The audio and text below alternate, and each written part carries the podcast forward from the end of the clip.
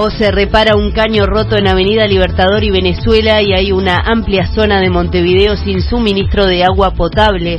Además, el tránsito está cortado por la avenida entre el Palacio Legislativo y Venezuela. El ex coronel sirio Anwar Raslan fue condenado a cadena perpetua en Alemania por crímenes de lesa humanidad. Es el primer juicio histórico mundial por el régimen sirio.